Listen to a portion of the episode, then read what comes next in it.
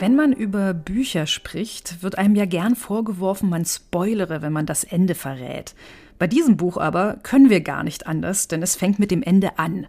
Iris Wolfs Roman Lichtung beginnt mit dem letzten Kapitel und arbeitet sich von dort aus langsam zum Beginn der Geschichte zurück. Wir treffen also Lev und Kato auf einer Fähre in Südfrankreich. Wir erfahren, dass die beiden sechs Wochen unterwegs waren, von Zürich über Paris an die Mittelmeerküste. Kato zeichnet sehr gern und sehr gut. Lev hat sie besucht, nachdem sie sich länger aus den Augen verloren hatte. Man müsse immer bereit sein, aufzubrechen, sagt Kato. Und Lev fragt, auch wenn man gerade erst angekommen ist, dann besonders. Und so steht noch auf der Fähre fest, Kato wird mit Lev zurückkommen. Doch wohin eigentlich? In neun Kapiteln erzählt Iris Wolf die Geschichte von Lev und Kato, die in Rumänien beginnt, als der Kalte Krieg noch die Grenzen bestimmte. Jedes Kapitel entblättert ein weiteres Stück der Vergangenheit, erzählt vom Entstehen einer Freundschaft, vom Familienleben in rumänischen Dörfern, vom Wald in Osteuropa und vom Loslassen und Aufbrechen. Und davon, wie wichtig es ist, den richtigen Moment nicht zu verpassen. Über all das wollen wir heute reden, und zwar mit der Autorin von Lichtungen mit Iris Wolf. Wir, das sind Maria Wiesner und Friedhof Küchemann, und auch diesmal haben wir anschließend für Sie, liebe Hörerinnen, lieber Hörer, ein neues Literaturrätsel von Tillmann Spregelsen. Wir verraten die Lösung aus dem Dezember 2023 und den Namen des Gewinners oder der Gewinnerin. Aber erst einmal, liebe Iris Wolf, toll, dass Sie Zeit für uns gefunden haben. Herzlich willkommen im Bücherpodcast der FAZ. Hallo, vielen Dank. Das ist ihr fünfter Roman, Frau Wolf, und auch dieser Roman führt Sie und, oder man könnte auch sagen, Sie führen uns, Leserinnen und Leser, durch ihn in die Heimat Ihrer Kindheit. Es gibt Leute wie den alten Teppichhändler, mit dem ich früher auf der Berger Straße manchmal samstags Backgammon gespielt habe, der sagt, ganz einfach, wenn er sich zurückversetzen will nach Teheran, dann muss er einfach nur die Augen zumachen. Und auf der anderen Seite gibt es so Leute wie Ewald Frie, der diesen Sachbuchbestseller Ein Hof und elf Geschwister geschrieben hat und dafür mit seinen Geschwistern über deren Erfahrungen beim Aufwachsen auf dem Bauernhof der gemeinsamen Eltern gesprochen hat in den 50er, 60er, 70er Jahren. Und der hat seine Geschwister nicht einfach nur gefragt, woran sie sich erinnern, sondern der hat sie gebeten zu beschreiben, wo sie den Hof betreten oder das Bauernhaus, von welcher Türseite aus, wem sie als erstes begegnen. Also der macht sozusagen eine oder hat gemacht eine geführte Erinnerung und er sagt, das sei viel ergiebiger als so eine einfache Frage wie, wie war es früher? Unsere erste Frage wäre, wie reisen Sie ins Banat oder ins Siebenbürgen Ihrer Kindheit zurück? Auf vielen verschiedenen Wegen. Also wenn ich über diese Welt schreibe, muss ich sie mir auch vergegenwärtigen. Und zwar so, dass ich mich wirklich darin zurechtfinde, als sei ich dort. Also als würde ich in Levs Zimmer stehen. Ich muss also genau wissen, was sieht er aus dem Fenster, wenn er aus dem Fenster schaut? Wie fühlt sich das Holz des Fußbodens an? Was für Geräusche gibt's im Haus? Und ich sammle so viele Informationen wie möglich für ein Buch. Also das mit dem Augenschließen, das kann ich sehr gut nachvollziehen. Man trägt ja auch so viele Geschichten in sich oder einfach nur die, die Fantasie, die einen an bestimmte Orte führt oder sich Geschichten mhm. ausdenkt. Aber auf der anderen Seite sammle ich einfach auch Lebensgeschichten. Also ich spreche auch viel mit Menschen, lass mir aus ihrem Leben erzählen, lese Lebensaufzeichnungen, stöbere in Archivmaterial, lege also so Sammlungen mit Listen und Stadtplänen an, so dass ich auch immer weiß, ne, wo, also wenn die Figuren durch eine Stadt laufen, wo gehen die da entlang? Dann reise ich an die Orte, mhm. damit ich auch das Licht sehe und ähm, die Landschaft, die ja auch in meinen Texten immer wichtig ist. Eine Frage, die sich mir so ein bisschen beim Lesen die ganze Zeit über gestellt hat, war, wie schreibt man so etwas eigentlich? Also beginnt man mit dem Ende bei so einer chronologisch rückwärts gerichteten Erzählung oder ja, anders gefragt, wie, was war zuerst da? War der Anfang zuerst da? War das Ende des Romans zuerst da? Womit, womit ging es bei Ihnen los? Schlimmer noch, weder der Anfang noch das Ende war da. Und das hat mich lange Zeit wirklich beunruhigt, weil alle meine bisherigen Bücher haben immer mit dem Anfang begonnen. Also der erste Satz und das erste Bild im Buch war auch immer das, was als erstes da war. Und damit habe ich angefangen, ich suche ja auch immer nach so einem Eingang in die erzählte Welt. Also irgendwann muss ich so ein Fenster öffnen oder eine Tür, wenn man Glück hat, damit man selber hineinkommt in diese Geschichte. Und diesmal war es anders. Also ich habe Lev eben kennengelernt, als er im Bett liegt und seine Beine nicht bewegen kann. Ich habe keine Ahnung gehabt, was ihm passiert ist. Ich wusste nur, dass es eine temporäre Lähmung sein wird für ihn, aber dass ihn diese Zeit prägen wird und dass er ein hörender Mensch wird, weil er lange nichts anderes hat als diesen Wahrnehmungskanal. Und äh, das war mein Eingang in die Geschichte. Und dann habe ich nach zwei Seiten geschrieben, also nach rückwärts und äh, an den Anfang. Und bis zuletzt musste ich diese Unsicherheit aushalten, dass ich nicht wusste, wie der Roman endet und beginnt. Also ich möchte das gerne wieder ändern für die nächsten Bücher, aber man hat keine Wahl, fürchte ich. Sie haben ja auch gerade gesagt, die Geschichte hat Sie hineingelassen. Kann man was dafür tun, um hineingelassen zu werden in eine Geschichte? Gibt es da besondere Routinen, Schritte, Ideen? Ist das eine Frage der Entspanntheit, eine Frage einer besonderen Bereitschaft zum Schreiben? Schreibt man einfach vor sich hin, bevor man merkt, dass im Schreiben sich so eine Tür auftut oder was auch immer sich da auftut? Wie wird man von einer Geschichte hineingelassen? Wie wurden Sie es? Ja, Bereitschaft ist ein schönes Wort, äh, was Sie gerade gesagt haben. Das ist aber etwas, was ich erst über die Jahre gelernt habe. Am Anfang bin ich so vorgegangen, wie vielleicht fast jeder anfangen würde, nämlich wirklich mir ein Thema zu setzen oder mir die Figuren auszudenken und mir einen genauen Plan zu machen über die Geschichte. Mhm. Irgendwann beim dritten Buch, bei So tun, als ob es regnet, habe ich gemerkt, dass es anders auch funktioniert, nämlich ganz ohne Plan und dass diese Art des Schreibens ins Dunkel hinein, ins Ungewisse, dass die mir viel mehr entspricht dass die mich viel mehr auch überraschen kann, dass ich da mit dem Zufall arbeiten darf und bis zuletzt selbst oft nicht weiß, wie sich eine Geschichte auflösen und entwickeln wird. Aber das ist so ein Vertrauen, was erst über die Jahre anwachsen musste. Dann geht es tatsächlich darum, wie Sie sagen, so eine Grundbereitschaft da zu entwickeln und auch ein Vertrauen, dass die nächste Geschichte kommen wird. Also zwischen der Unschärfe der Welt und Lichtung lag ein Jahr, wo eben nicht dieser Eingang kam. Und früher hätte mich das vielleicht nervös gemacht oder ich hätte gedacht, oh je, aber es fragen doch schon alle immer, schreiben Sie an was Neues? Und ich muss immer sagen, nein, noch nicht. Und ich weiß auch nicht, was als nächstes kommt. Hm. Aber ähm, irgendwann ist es da, so ein, das ist eher eine, eine Intuition, die eben sagt, nimm dieses Fenster, nimm diesen Eingang, weil natürlich öffnen sich permanent Möglichkeitsräume in Geschichten hinein. Und man muss von all diesen Möglichkeiten ja eine auswählen, die man verfolgt. Und das hat mit einer Stärke dieses ersten Bildes zu tun. Also so wie Lev im Bett, da wusste ich einfach, dem kann ich trauen und dem kann ich folgen. Und durch welche Tür kam dann Cato in die Geschichte hinein, die ja uns sofort am Anfang des jetzt fertigen Romans ja als, als eine sehr zentrale Figur äh, mit vorgestellt wird und die, wo sich eine Freundschaft mit Lev entwickelt, auch eine Liebe entwickeln wird. Ähm, das ist ja auch am Anfang schon verraten. Wann kam die dazu? Auch in diesem Kapitel. Also es war von Anfang an klar, dass es nicht nur um Lev gehen wird, sondern dass es um eine Freundschaft gehen wird. So ich hatte das vage Gefühl, und dann spazierte sie einfach in die Szene. Da wusste ich eben auch noch ganz wenig von ihr. Und das hat sich dann nach und nach ergeben. Also wenn man auf diese Art und Weise schreibt, und Sie fragten ja auch nach Routine, ne? Also das ist auch ein schönes Thema. Was kann man eigentlich täglich dafür tun, um dann an dieser Welt zu bauen? Aber erstmal sind die Figuren nur so schemenhaft da. Also ich habe da so eine große Unschärfe, wenn ich sie sehe. Und erst nach und nach, selbst wenn ich bestimmte Kapitel geschrieben habe, dann gehe ich immer wieder dahin zurück und versuche sie zu verfeinern oder auch zu reduzieren. Ne? Also diese diesen Spagat herzustellen zwischen größtmöglicher Offenheit, die ich mir immer wünsche für meine Geschichten, und einer Präzision. Und da ähm, hat sich zum Beispiel das Kato malt, das hatte sie noch nicht gehabt, als sie da ins Zimmer zu Lev spaziert ist, äh, dass sie eine Malende ist. Das kam erst später. Merken Sie dann auch, wann eine Szene bereit ist, um nochmal so ein bisschen konturiert zu werden und wann man ihr vielleicht Gewalt antun würde, wenn man denkt, jetzt muss die aber mal ein bisschen deutlicher werden?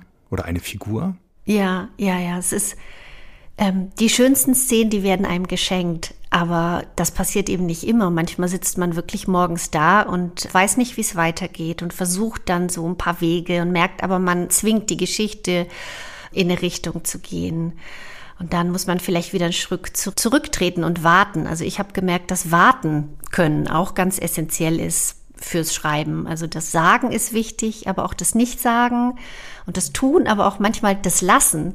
Und wenn ich ähm, Schreibworkshops gebe, dann geht es auch oft darum, also wann ist es zu viel, wann können wir auch was zurücknehmen in der Szene, wann sind wir zu explizit geworden, wie kann man dann manchmal nur durch das Herausfischen eines Adjektivs einen Satz ganz anders klingen lassen. Bei der Beschreibung, wie Lev da im Bett liegt, da haben sie auf jeden Fall eine wahnsinnig atmosphärische Stimmung hinbekommen. Also man, man hat das Gefühl, man ist wirklich mit ihm in diesem Zimmer und hört dieses Haus, erlebt dieses Haus nur über das Hören.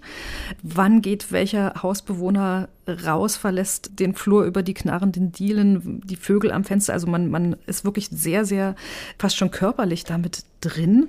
Ähnliches passiert auch, wenn Lev später beschließt, zu den Waldarbeitern zu gehen. Auch da hat man so das Gefühl, man kann den Wald fast schon riechen. Also es ist eine sehr, sehr sinnliche Sprache, die sie hier finden. Im Anhang ihres Romans habe ich gesehen, sie danken einer Försterin und dem Freiburger Forstamt. Wie viel Freiburger Wald steckt denn in diesem rumänischen Forst, den wir da erleben? Also ich bin auch in die Maramuresch gefahren, um den rumänischen Wald zu erleben, auch etwa mit der Schmalspurbahn, mit der Lev und äh, die Waldarbeiter in den Wald fahren, die gibt es heute noch. Also man fährt genau die Strecke, die auch Waldarbeiter das ganze vergangene Jahrhundert gefahren sind in den Wald. Und das war mir auch wichtig, zu diesen Wald kennenzulernen und zu sehen. Aber darüber hinaus hatte ich unglaublich viele Fragen zum Wald und hatte dann auch eine Unsicherheit, als der Text so stand. Habe ich mir nicht zu viel ausgedacht? Habe ich das richtig beschrieben? Wie funktioniert ein Wald? Wie lebt und stirbt ein Baum? Das sind ja letztlich, also ich war nie Waldarbeiterin und trotzdem muss man diese Welt so authentisch beschreiben, dass die, dass die funktioniert und dass sie lebendig wird. Und dann habe ich noch mal verschiedene Leute gebeten, über die Stellen drüber zu schauen oder mir einfach auch zu erzählen, also was Sie für ein Verhältnis zum Wald haben und wie Sie diese, ja, die Lebendigkeit der Bäume, die wollte ich auch einfangen und äh, dass der Wald ja fast so etwas ist wie ein großer Organismus. Also wir sehen ja einzelne Bäume, aber die sind verbunden, ja, die sind ja fast irgendwie wie so ein wie so ein großer zusammenhängender Organismen und diese Transzendenz herzustellen in diesem Waldraum, die war mir auch wichtig. Die konnte ich nur, indem ich mit Menschen spreche, die sich da besser auskennen als ich. Das klingt jetzt so, als ob der ganze Roman im Wald spielen würde, liebe Hörerinnen, liebe Hörer. Das ist nicht so. Lev geht irgendwann, als er es in der Schule nicht mehr aushält, für einen Sommer mit seinen Brüdern in den Wald, die dort schon lange offenbar als Holzarbeiter arbeiten ähm, und lernt dort einen Vorarbeiter kennen, dem er später dann lange, lange zusammenarbeitet. Also eine ganz, eine ganz wichtige Begegnung und der Wald bleibt auch wichtig für ihn, aber ganz viel ist eben auch das Dorf, das Banat, äh, noch vor dem Aufbruch erst Katos und dann auch Levs in die weitere und dann weite Welt. Eine ganz interessante Figur, die für mich noch mit zu diesem Kern der Figuren gehört, ist Levs Mutter, Liz die eine Frage, nämlich die Frage nach Zugehörigkeit, die das ganze Buch über verhandelt wird, auf eine ganz eigene, erschütternde Weise mit sich bringt oder die sie vielleicht sogar bricht, diese Frage, indem sie eben also ganz jung den Vater Levs und den Vater der vier Geschwister kennenlernt und beschließt, mit ihm eine Familie zu gründen, bis der Vater dann nur wenige Jahre nach Levs Geburt stirbt.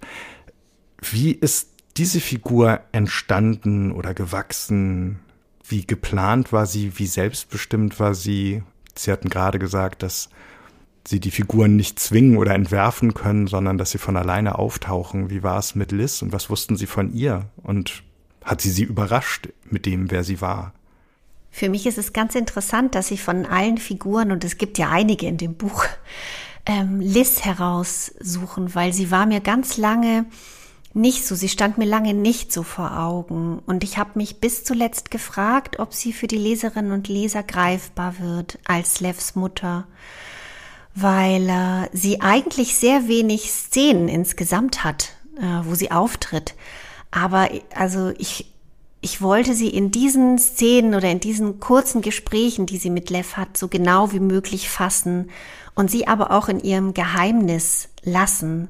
Also ich glaube, sie ist einer der geheimnisvollsten Figuren des Romans, weil wir so wenig über sie wissen und aber merken, da ist so eine Tiefe in der Frau und so eine Entschlusskraft für dieses Leben, gerade vielleicht, weil viele Dinge hm, in der Schwebe bleiben mit ihr. Mhm. Ja, also die Dimension Geheimnis ist als Leser, als Leserin spürbar und dass da eine Tiefe in der Figur liegt, die sich aus dem Text nicht unmittelbar erschließt, sondern zwischen den Zeilen steckt. Es gibt so einen Moment, da ist Kate schon aufgebrochen. Die schickt regelmäßig Postkarten. Ähm, das hat sie Lev versprochen.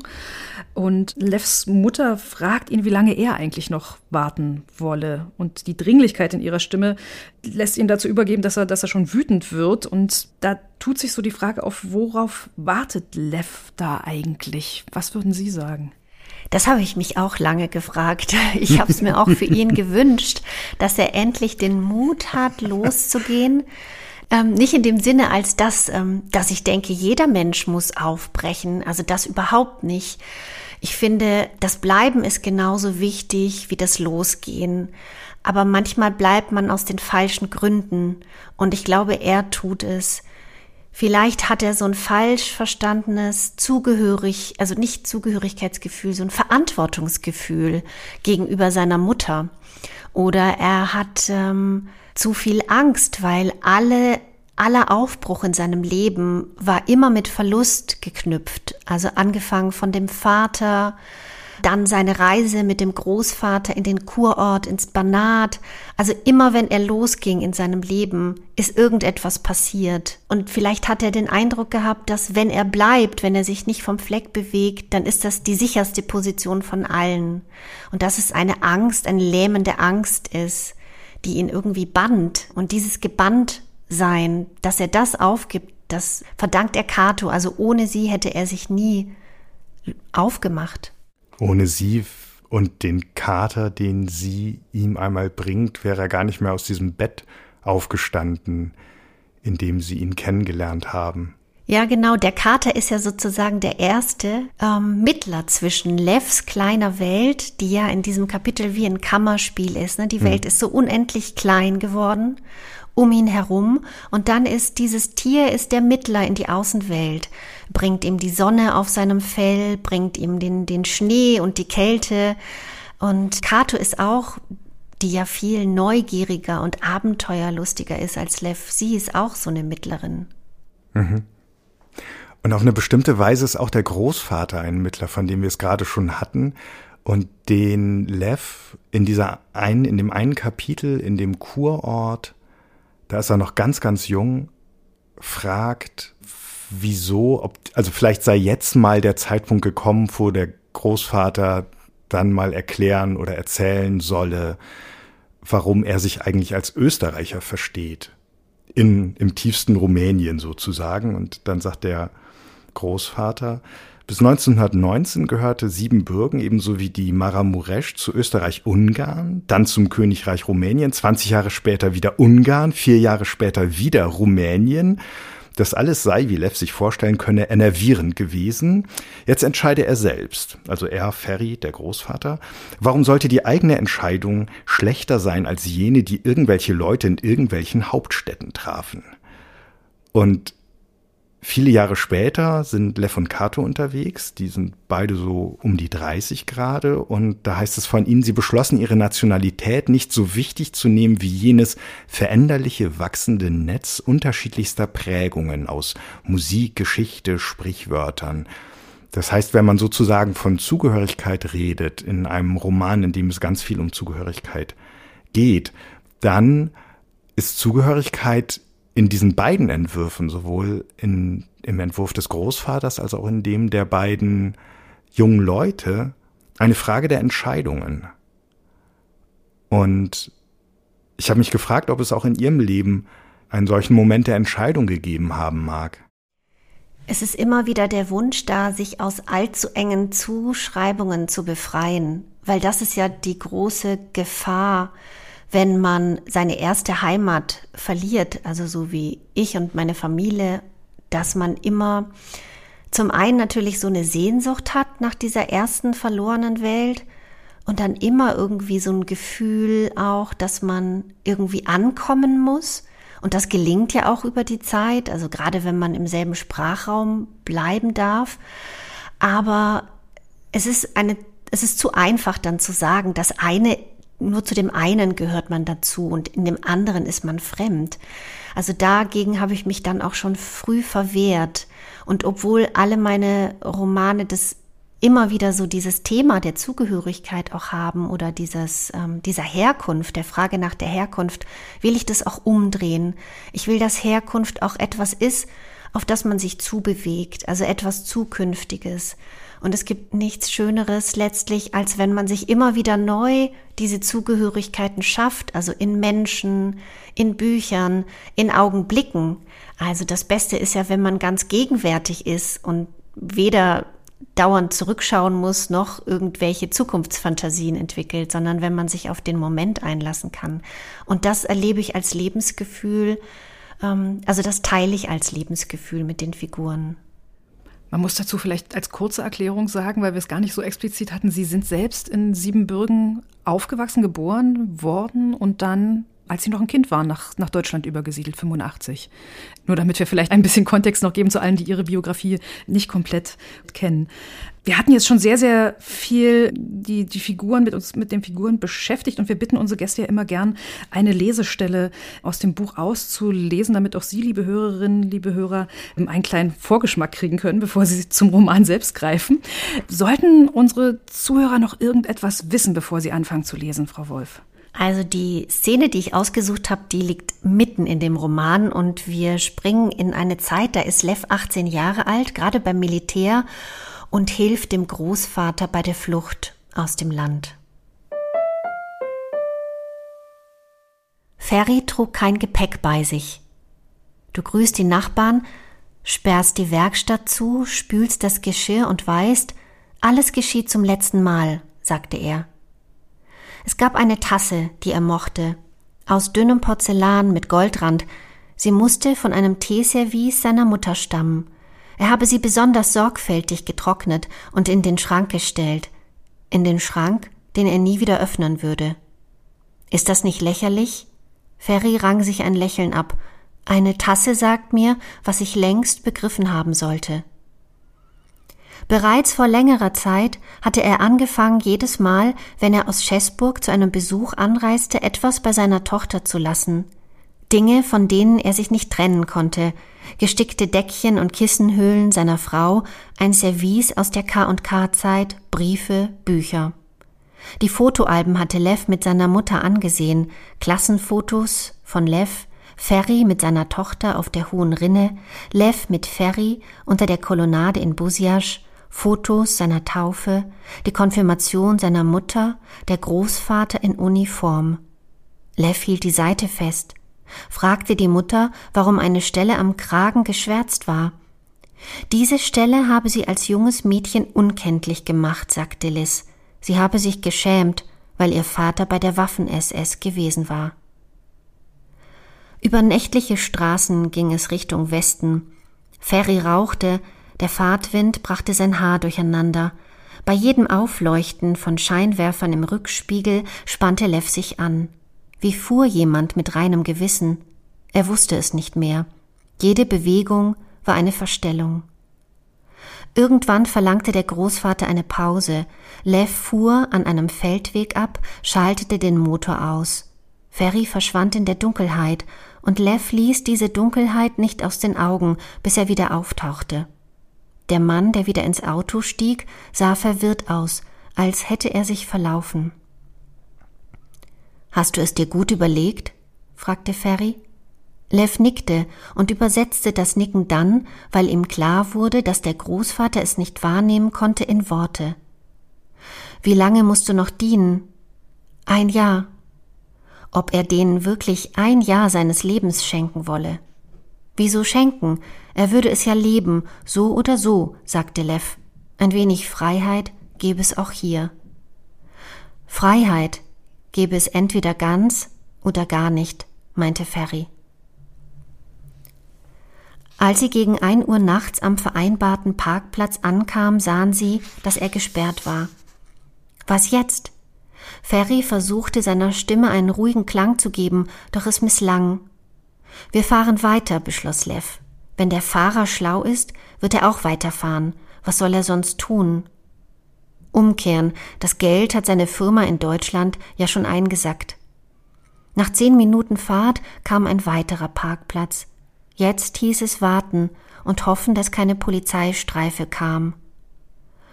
Ohne dass es dazu einer Absprache bedurfte, stieg Ferry aus, um sich im nahen Unterholz zu verstecken. In der offenen Wagentür zögerte er. Lev hatte den Impuls, auszusteigen, ihn zu umarmen, von diesem Schritt abzuhalten, doch schon war Ferry fort. Er kurbelte die Fensterscheiben herunter, fernes Motorengeräusch, ein aufheulendes Tier, der Geruch von Akazien, bekannte Geräusche und Gerüche, ein wenig abgefälscht, nicht ganz vorhersagbar. Gerade deswegen das Gefühl von Weite, Ferne. Eine Ferne, die er ergreifen konnte. Er müsste nie wieder in den Tunnel. Es wäre nichts als ein weiterer, verlassener Wagen auf einem Parkplatz, Polizisten, die den Hof durchsuchten, betretene Unwissenheit der Brüder, standhaftes Leugnen der Mutter und er, längst woanders, längst fort. Die Erinnerung an das abgestreifte Leben immer blasser, unwirklicher, er spürte es schon jetzt. Schon jetzt glich diese gläserne, festgefügte Welt einem Traum, und diese Vorstellung erfüllte ihn, ein Rausch, der sich in eine fremde Tiefe öffnete. Sein Magen formte sich zu einem heißen Klumpen, sein Verstand und sein Körper drifteten in zwei Richtungen, und er brauchte alle Kraft, sie wieder zusammenzufügen. Er riss die Wagentür auf. Gerade in diesem Moment bog ein LKW auf den Parkplatz. Wie viel Zeit mochte vergangen sein? Nicht genug. Lev schloss betont lässig die Wagentür. Der Fahrer stieg aus, sah ihm forschend ins Gesicht. Als Lev nickte, fragte dieser auf Deutsch, wie viele mitkommen würden. Einer, sagte Lev, stieß seinen Pfiff aus, das vereinbarte Zeichen. Tief ziehende Wolken, wie ein Meer, unter dem man hinwegtauchen konnte. Kato war in eine undurchdringliche Stille gehüllt. Vorsorglich schwieg auch Lev. Wieso hatte er eigentlich, wenn eine Frau schwieg, immer das Gefühl, es habe mit ihm zu tun? Weiter unten am Fluss, an einer Stelle, wo die Isar ruhiger wurde, setzten sie sich. Kato hatte ein Honigglas mitgebracht, das sie abwechselnd auslöffelten. Es verschlug ihm den Atem, als sie ein Bild aus ihrer Mappe zog. Im ersten Moment dachte er, sie habe es aus der Kirche gestohlen, so echt sah die Maria aus. Lev staunte über die durchsichtig wirkende Haut, das Lächeln, den Faltenwurf des eisblauen Kleids, sah auf Katos Hände, unter den Nägeln Farbreste und kämpfte mit seinen widerstreitenden Gefühlen. Unter Camils Anleitung hatte sie einen Sprung gemacht. Warum konnte er ihr das nicht gönnen? Er gab ihr mit allergrößter Vorsicht das Bild zurück, legte in diese Geste all seine Bewunderung. Wann kommst du wieder? fragte Cato. Er wisse es nicht, sagte er und dachte, dass er es vor dem nächsten Winter geschafft haben musste, dem Tunnel zu entkommen. Sie waren noch nie so lange getrennt gewesen wie in diesem Jahr, und Lev beruhigte trotz allem die Gewissheit, dass sie jetzt Milena und Camille hatte. Ob Camille den Führerschein für seinen Chef besorgen konnte? Jemand, der für Cato Farben auftrieb, würde ihm helfen, Jemand, der beobachtet wurde, kannte die richtigen Leute. Als Boniku starb, sagte Lev, saß die Familie in der guten Stube, Nachbarn kamen, Freunde, Bekannte, das halbe Dorf tranken Schnaps, umrundeten den Toten. Uns Kinder hob man dreimal über die Leiche hinweg. Boniku trug seinen besten Anzug, der Bart war eingesunken, weil niemand sein Gebiss fand, und es hatte den Anschein, dass sein Körper mit jeder Umrundung weniger wurde. Irgendwann habe er nicht mehr ins Sterbezimmer gewollt, er weinte, flehte. Bonika streifte Schuh und Socke ihres Mannes ab und nötigte ihn, die Zehe des Toten anzufassen. Dies sei notwendig, damit der Tod einen verschone, damit er wusste, er wohne nicht mehr unter diesem Dach. Manchmal fühle ich mich, als ginge es bei allem, was wir tun, darum, den Tod zu überlisten. Glaubst du, er versteht unsere Zeichen? Glaubst du, er schert sich um unsere Umrundungen?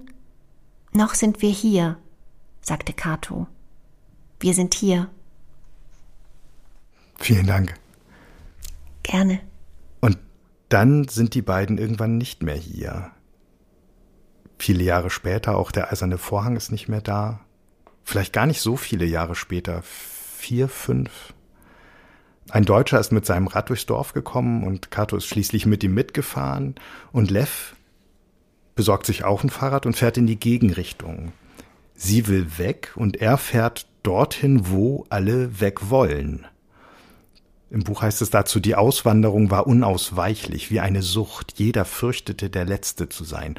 Und ein paar Seiten später heißt es, sie lebten in einer preisgegebenen Welt, einer Welt an der Schwelle. Cato hatte es wahrgenommen, er nicht. Die Schilderungen sind atmosphärisch ganz dicht, so genau wie das gesamte Buch. Aber Sie waren ja in, mit Ihrer Familie damals schon weg. Wie sind Sie daran oder da wieder hingekommen, diese Zeit des Verschwindens, der an diese genau Nachwende, Nachfall des eisernen Vorhangs Zeit? Mm.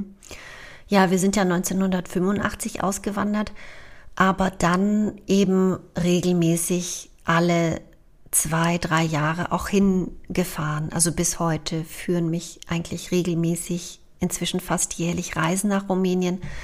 Und da merkt man einfach die Veränderung über die Zeit. Also gerade dieses schmerzhafte Preisgegebensein, was in den 90er Jahren so spürbar war, also all diese Dörfer im Banat und in Siebenbürgen, die so Geisterstädte waren fast, ähm, das ist wirklich ein eindrückliches Bild und diese, dieser Verlust oder dieses ähm, Preisgegeben sein, das merkt man auch noch hier und da in der dörflichen Welt obwohl sich natürlich auch ganz viel verändert hat und ähm, in den Städten sowieso.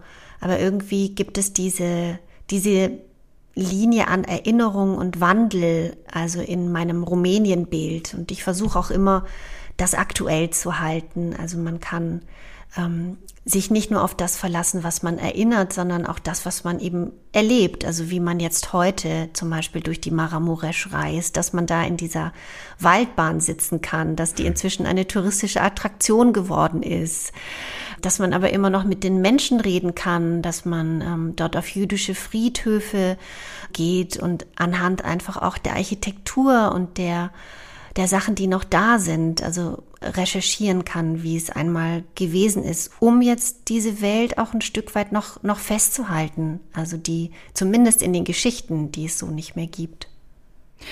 Ein Stück, was diese Welt auch irgendwie einem sehr, sehr gut transportiert, ist diese Sprache, die Sie dafür finden und auch die, ja, Übersetzungen aus dem Rumänischen. Auf dem Weg mit dem Fahrrad ähm, sagt eine Frau zu Lev äh, ein rumänisches Sprichwort. Es gebe Leute, die gingen mit gefärbten Krähen herum, täuschten etwas vor. Er aber habe keine gefärbte Krähe. Die Krähe, mit der er durch die Gegend fahre, sei schwarz. Wo haben Sie diese Sprichwörter zum einen gefunden und wie übersetzt man so etwas so poetisch? Ich habe eine Sammlung aus äh, Sprichwörtern und äh, aus verschiedenen Sprachen ich bin so ein Fan von Sprichwörtern, weil sie so bildlich sind oder weil sie, also weil sie Bilder oder Metaphern finden für Situationen, die wir gar nicht anders sprachlich fassen können, weil sie auch eine Art von Humor haben, die oder Pointiertheit oder Ironie manchmal, die, die jetzt so in der Alltagssprache gar nicht so vorkommt. Es gibt also diese Listen, die ich habe und die erweitere ich auch stetig und äh, freue mich immer, wenn es eine Gelegenheit gibt, sie einzubauen. Also der Fundus ist viel größer als das, was letztlich äh, zum Tragen kommt. Ich fand sehr, sehr interessant, wie sehr ähm, sich das transportieren lässt. Obwohl wir dieses Sprichwort gar nicht haben, versteht man aufgrund der Bildhaftigkeit sofort, was gemeint ist. Für mich ist das der ganze Roman auch irgendwie ein, ein Roman über Sprache und über die verschiedenen europäischen Sprachen, die, die so gesprochen werden auf diesen Ländern, die gar nicht so weit auseinander liegen. Lev und Kato können beides, die können Rumänisch und sie können Deutsch.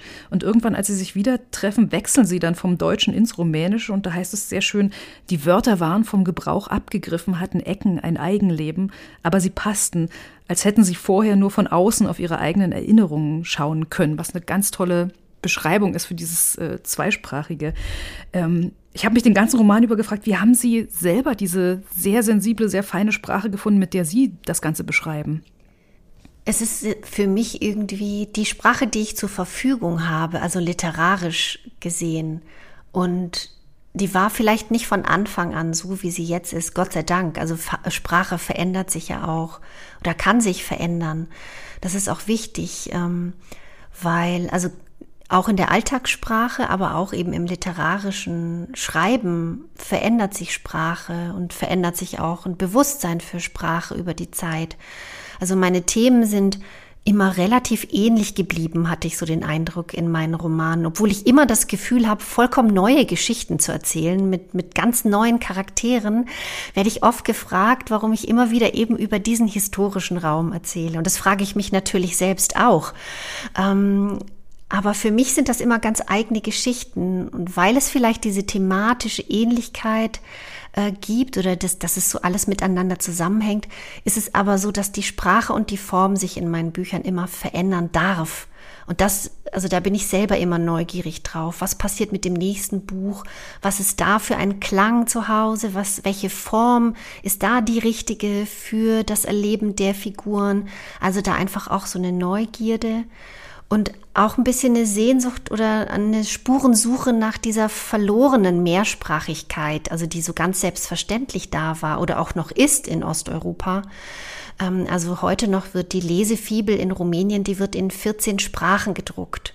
Boah. Und ähm, ähm, ich glaube, sechs davon finden sich eben in den, im Buch auch wieder. Mhm. Also das ist ein ganz anderer Umgang, eine ganz andere Selbstverständlichkeit mit Mehrsprachigkeit. Und ich selbst habe das Rumänische über die Jahre auch verloren als Alltagssprache. Also ich habe sie nur noch wirklich ganz rudimentär ist sie da und früher war sie ähm, die Sprache der Straße, die Sprache, mit denen ich mit Freunden gesprochen habe und ich habe sie ein Stück weit verloren. Also ich suche, ich versuche sie auch immer einzuflechten und lebendig zu halten in meinen Büchern.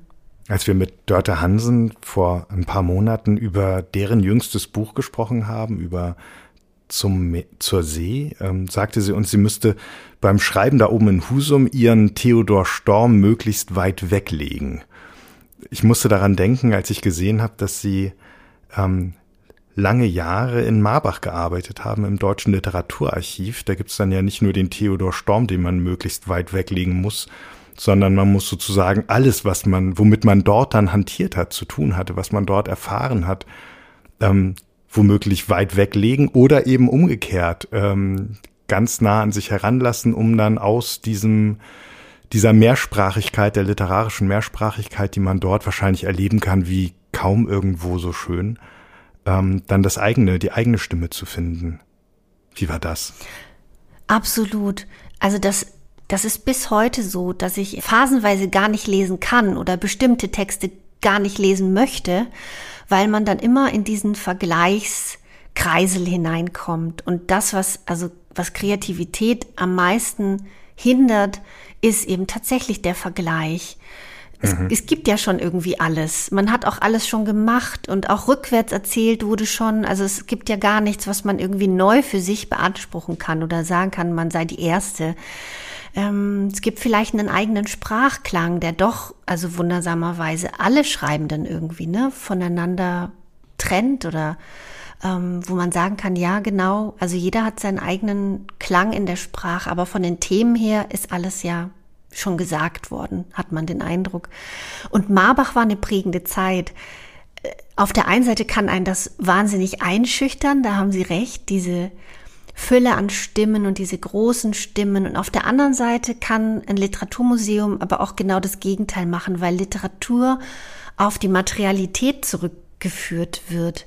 Also man kann da wirklich sehen, wie sie auf dem Papier damals noch entstand oder was für, dass eben auch verschiedene Schreibende Listen anlegen oder Wörter sammeln oder dass es immer ein Ringen um den Text gibt oder Schreiben generell von vielen Selbstzweifeln geprägt ist oder dass ein Leben oder eine Biografie ähm, äh, verworren sein kann und von manchen Sackgassen geprägt ist oder von schlechten Zeugnissen oder ähnlichen Sachen. Ne? Also dass man trotzdem seinen Weg finden kann. Also es ist so beides, Ermutigung und Einschüchterung.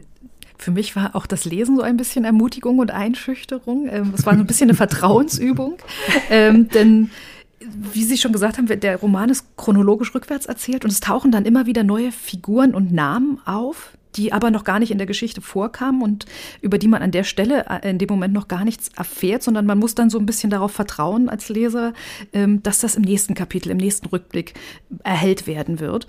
Und ein bisschen was für mich so wie ein Krimi lesen. Man merkt sich die Details und freut sich dann sehr, wenn man die anwenden kann und wenn man sich den Namen gemerkt hat und dann die Hintergrundgeschichte tatsächlich kommt. Ähm, wie war denn das beim Schreiben? Haben Sie eine ideale Leserin, einen idealen Leser, äh, nachdem Sie, den Sie probiert haben, da im Kopf zu haben beim Schreiben?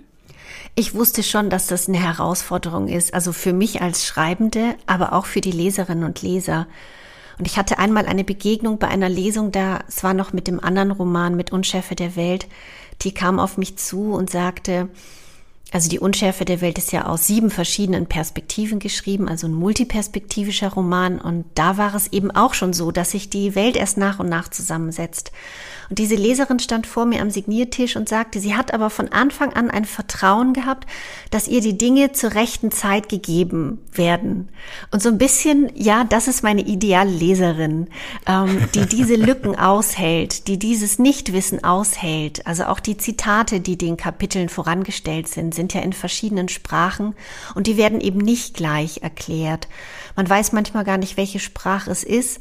Hinten gibt es natürlich ein Glossar, wo, wo es Übersetzungen gibt, aber ich wollte gern auch mal das einfach stehen lassen, also dieses Fremde, dieses Unbekannte und dieses Nichtwissen. Ich, ich finde das wichtig als Qualität in der Literatur, also dass, ähm, dass es diese Dunkelstellen gibt und diese Schwebe und ähm, aber es gibt keine losen Enden. Also ich bemühe mich zumindest, dass die Fäden nicht lose raushängen aus diesem Bild, sondern dass sie auch wieder aufgenommen werden und dass man dann am Schluss erkennt, wie alles nicht am Schluss, erst sukzessive eigentlich, so wie Sie gesagt haben, erkennt, wie alles zusammenhängt. Das macht zumindest für mich auch so die Freude am Lesen aus, weil noch bevor ich irgendwas geschrieben habe, habe ich natürlich ganz viel gelesen und diese Mitarbeit an einem Text, dieses Fragen stellen an einen Text und das mähliche, allmähliche Auflösen von Fragen, das empfand ich, also bis heute finde ich das toll, wenn Literatur das mit mir macht. Dann fühle ich mich so ernst genommen als Leserin, dann bin ich eben Teil dieser Welt, wenn mir nicht alles gleich erklärt wird ich finde es sehr schön, dass Sie auf die äh, Motti, ähm, die, die kleinen Zitate vorneweg noch zu sprechen kommen. Die haben mich nämlich auch begeistert.